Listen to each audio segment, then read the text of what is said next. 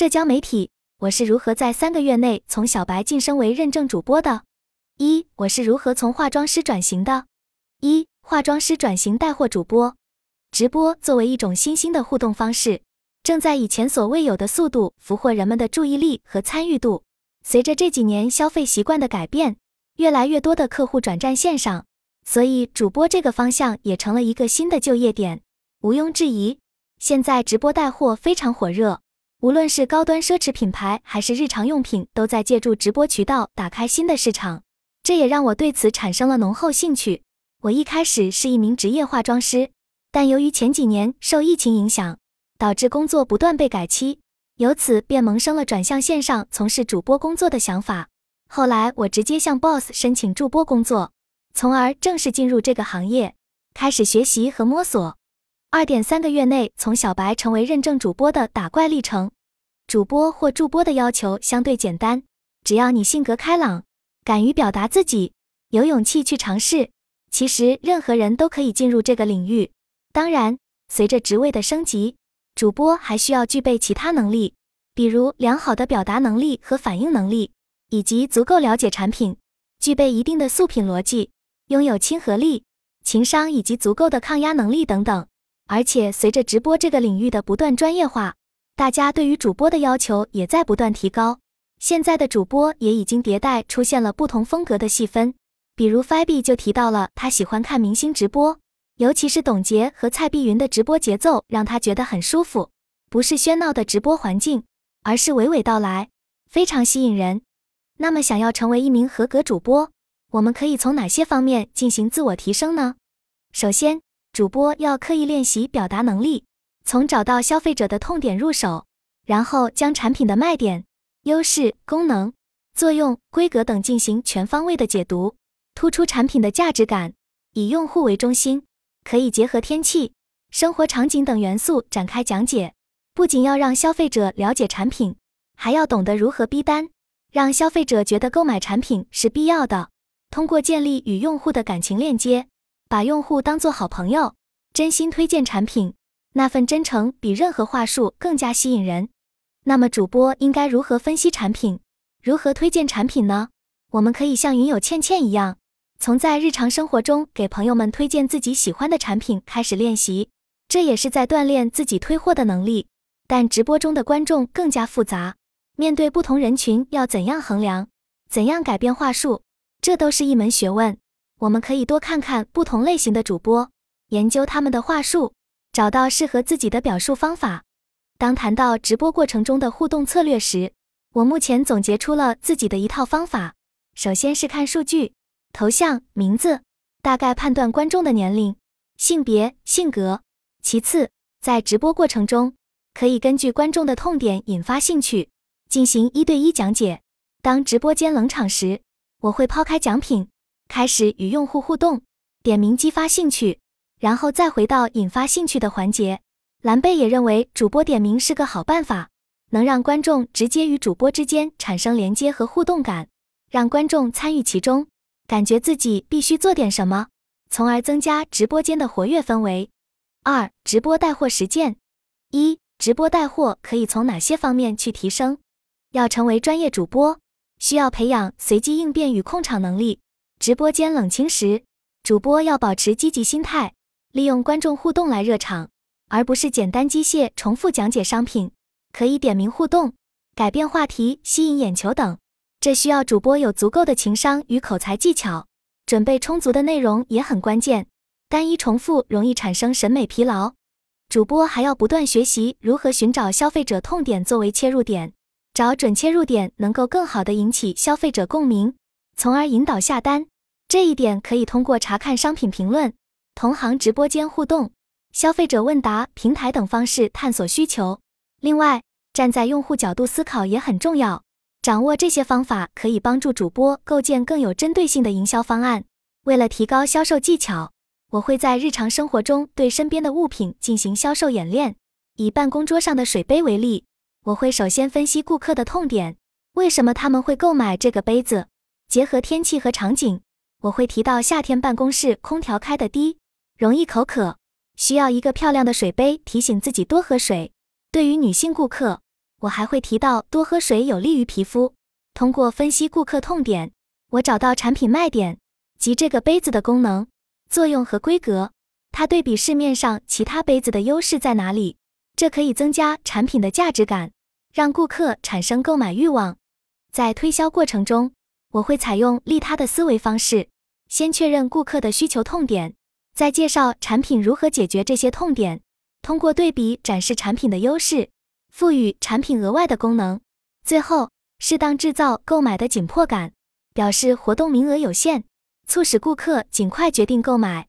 通过这种日常训练，我学会了找到顾客痛点，匹配产品卖点，传递产品价值，解决顾客顾虑的全流程思维。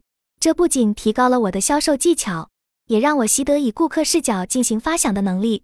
这种利他式的沟通方式能帮助我更好地推销产品，达成交易目标。当直播间久久无订单时，主播也要学会调整，可以换个商品试试。说明前一个款式不受用户欢迎，给观众选择权，提供福利等也是吸引参与的办法。要处理好商业转换与人性关怀的关系，让用户感受到主播的真诚。具体来说，提升直播带货效果可以从以下几个方面着手：一、商品准备，要对推荐商品了如指掌，详细了解功能、口碑、售后等信息，才能侃侃而谈。同时，准备充足备选商品。以防出现冷场，熟悉商品的优势和痛点，能帮助构建话术框架。二、话术技巧要准备丰富多样的话术，避免机械重复，熟练掌握故事讲解、类比、比喻等方式来吸引用户。同时要注意言语技巧，语速语调要有调动兴趣的效果，话术要根据用户反馈及时调整优化。三、个人形象，主播的穿着妆容要与推荐风格一致。要注意声音、笑容、眼神等细节，增强感染力。主播个人魅力也很关键，要培养开朗阳光的个性。四、互动技巧，善用点名、提问等方式与用户产生互动，营造热烈氛围。要注意关注礼物排行榜，感谢用户支持。互动要自然流畅，避免生硬。五、数据分析，观察用户活跃高峰期、购买转换率等数据。以便调整直播时间及营销策略，同时要关注竞品的数据，对标学习。六、心态调整，遇到挫折时保持积极乐观心态，转变思路，重新激发兴趣，保证足够睡眠，增强体力应对长时间直播。学习时间管理，提高工作效率。七、持续进步，关注行业动向，学习优秀主播经验，不断增强专业度，坚持长期努力。找到自身定位，同时也要保持谦逊态度，不断完善自己。八、运营互动，主播要与运营人员密切配合，利用运营带来的流量，关注粉丝群互动，进行有效运营互动。九、平台策略，要了解不同平台的算法规则及用户特点，制定符合自身的多平台内容策略。十、团队合作，可以组建带货团队，发挥协同效应。团队可以分工明确，相互学习借鉴。十一、时间管理要合理安排直播时间，避免过度疲劳，同时要安排充足准备和营销时间，保证工作生活平衡也很重要。十二、财务管理要对成本、利润、业绩等指标进行预算和分析，实现收支平衡和业绩增长目标。十三、心理调试直播工作压力大，要学会管理负面情绪。保持积极心态，与家人沟通，获取支持也很重要。十四、专业培训可以通过专业机构学习直播及电商知识，掌握行业技能，融入学习型组织，与优秀主播交流。十五、个人定位要明确自身优势和风格方向，区隔同行，形成独特个人 IP。二、直播带货后常见的问题，用户下单后。主播还需进行一定维护，以提高复购率和口碑。我比较常用的方法是在直播间表达感谢，邀请用户关注，以获得新品推送资格，建立会员等级，提供折扣优惠，或者在抖音私信推送新品信息。直播间可以称呼用户名，多进行用户互动，增加粘性。费币补充了新品推送和积分折扣等方法。我们在运营中还可以借助平台本身进行宣传，比如很多主播都会强调，请大家关注、评论、点赞、灯牌，这样抖音会认为直播间热闹，并给予推送流量。付费引流也是一种方式，但我认为一个优秀的主播是可以获取抖音给的免费流量的。另外，大家一定要注意，在直播过程中需要避开违规词汇，兼顾合规和吸引力。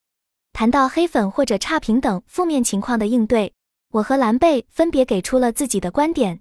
虽然产品品控应该做在直播之前，但由于供应链的复杂性，有时候确实会遇到产品质量问题。